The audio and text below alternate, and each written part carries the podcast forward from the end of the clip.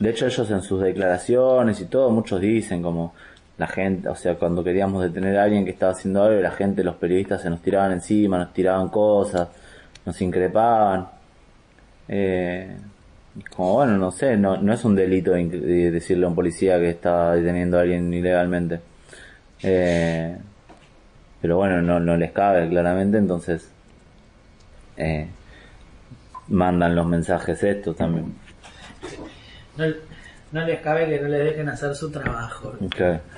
Bueno, que no son trabajadores en realidad. Este, sí, la verdad que se llevaron a bastante gente que estaba registrando, así que, o sea, ¿cuántos somos? ¿8, 9, 10? 8 más o menos, que estaban registrando. O sea, que estaban en situación tomando el registro. Bueno, mi nombre es Juan Pablo Mourenza. Bueno, acá estamos en el taller donde, hacemos los transmisores. Nosotros trabajamos acá, ¿viste? Em, bueno, desde acá, digamos, se, planifica el trabajo. Hacemos mucho trabajo en el campo, pero también hacemos trabajo acá. Este, em, bueno, nos encontrábamos cubriendo con, el compañero. Estábamos en realidad nosotros, viste, ya teníamos experiencia de otros, de otros momentos en donde esto no es nuevo, está recrudecido, pero no es nuevo. Desde que está Macri en la ciudad, eh, está muy fuerte el tema de la, de la represión. De hecho, él viene inaugurando fuerzas de seguridad, tratando de, lavarles la cara a un a una fuerza de seguridad que está con, con puño de hierro ya un tiempo. Entonces, eh, ante estos casos en los que los operativos son así de desmedidos y, o, brutales, como fue el caso de, la marcha al mes de la desaparición de Santiago, eh, nosotros nos ponemos en la tarea de ir a ver para registrar lo que está pasando porque realmente se mueven con muchísima impunidad. O sea, muchísima impunidad, muchísima violencia indiscriminada. Entonces, este, nos encontramos en esa tarea, en la de, en la también que esto es un resguardo también para, para quienes están poniendo el cuerpo ahí en, esas situaciones. Este, tenemos la experiencia de, la sala Alberdi que con las coberturas y con los materiales que fuimos recopilando ahí de que fue llegando digamos a lo largo de todo el, de todo el proceso de todo todo lo que encima costó llegar a un proceso, este, fueron las que pudieron probar de que efectivamente hubo un policía que disparó con balas de plomo.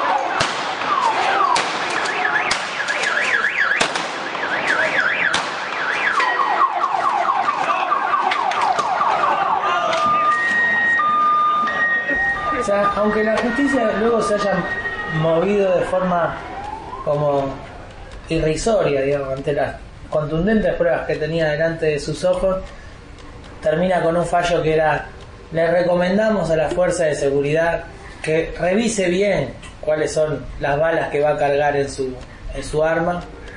O sea, realmente una falta de respeto para toda la gente que estaba ahí, sea, luego de las miles de maniobras lo pudimos probar con eso, con ese registro, con esa cobertura que realizaron comunicadores populares, comunicadoras populares, que estaban en el lugar y que fueron solidarizándose y entregándonos los materiales. Entonces, desde esa perspectiva creo que es importante eh, la labor. Entonces, en el momento de que eso se, se desata, ese, ese operativo policial que, porque fue brutal, este, nos encontramos justamente en esa, cubriendo.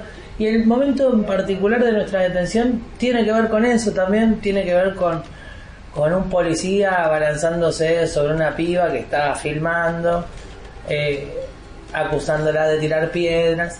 Entonces, este, nada, fuimos a socorrerla.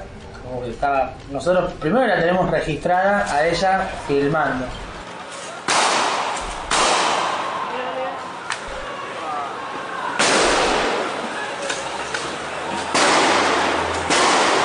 No, no, está filmando, está filmando, eh.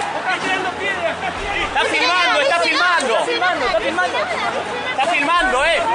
Está filmando, eh. Pero bueno, además de eso, además de esa labor, bueno, corre la sangre por las venas y fue ir a intentar interponerse en la detención.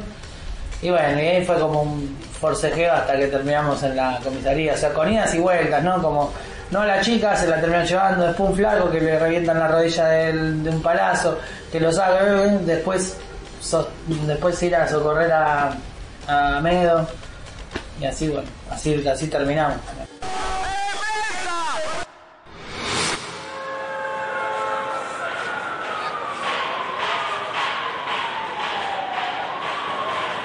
a buscar a Santiago, ven para acá, boludo.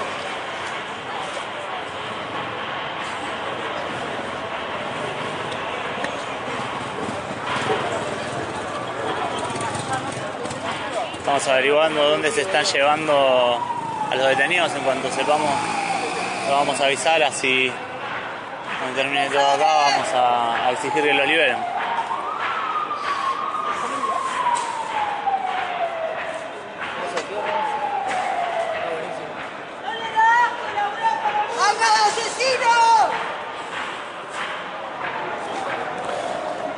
La policía ¡Van a hacer desaparecer a Ojo! Filma a los manifestantes. Cuando- es cuando, viste, te agarran toda la incertidumbre. O sea, por un lado estaba tranquilo, si se quiere, porque yo le había escuchado a la Verdú en la puerta del, del, del, patrullero, o sea, del camión ese. O sea, yo ahí la escuché a la Verdú. Dijo, yo quiero hablar porque él, ¿quién es el jefe de este operativo? Yo soy la abogada de él, de él. Entonces cuando la ven a la negra, la escuchan, a nosotros nos, nos llevaron en un camión de esos que cargan no sé cuánta gente y que eh, estaban, pero estaban buscando llevarse no sé cuánta gente. Terminamos llevando a dos y, y a Medo lo llevaron solo. O sea, como que cuando la vieron a la negra cerraron y se fueron.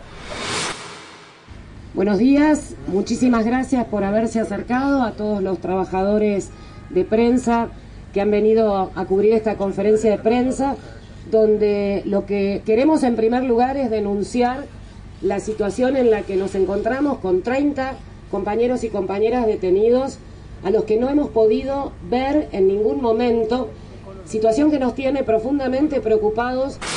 Entonces eso a uno le daba como una como un- una lucecita de esperanza, pero a la vez también es como tiene mucho peso todo ese todo ese aparato porque no estás en un buzón, no puedes hablar con nadie, eh, vienen, te hacen firmar, no, firma acá, esta es la incomunicación que, mira, pero yo quiero hablar con mi, no, pero acá, yo quiero hablar con mi abogada, acá en la incomunicación dice que vas a poder hablar con tu abogada.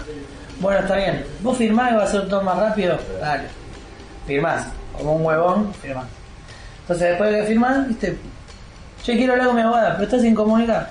Y así, es como, en, en el que, o sea, si nosotros, va, o en mi caso, no, no le hubiese escuchado la Verdú, o sea, como que, porque me imaginó un montón todas esas cosas de, mira esto de lo que se te imputa, y te llevan a un lugar, viste, una luz, no sé qué, de esto, de esto, de esto, del otro.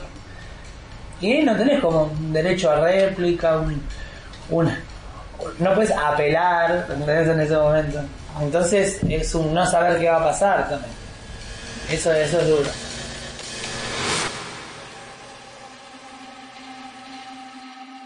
Queremos denunciar que quienes están hoy detenidos, estos 30 compañeros y compañeras detenidos en esta comuna 15, en la 12, en la 4 y en la alcaldía al lado de la comisaría 30, pertenecen a dos grupos claramente diferenciados. Por un lado, trabajadores y trabajadoras de prensa, donde hubo un ataque deliberado, como ya lo habíamos vivido el 13 de marzo de 2013 en Corrientes y Montevideo, cuando fueron baleados con plomo justamente compañeros de la Red Nacional de Medios Alternativos en el marco de la represión a la sala Alberdi.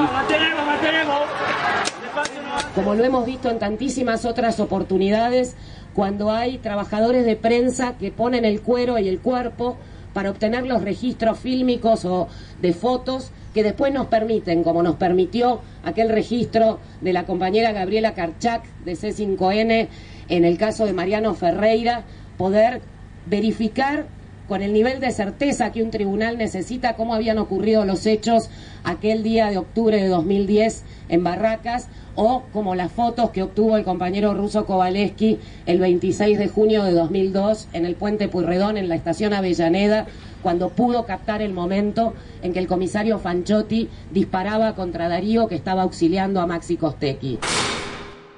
Centro de Producciones Radiofónicas www.cpr.org.ar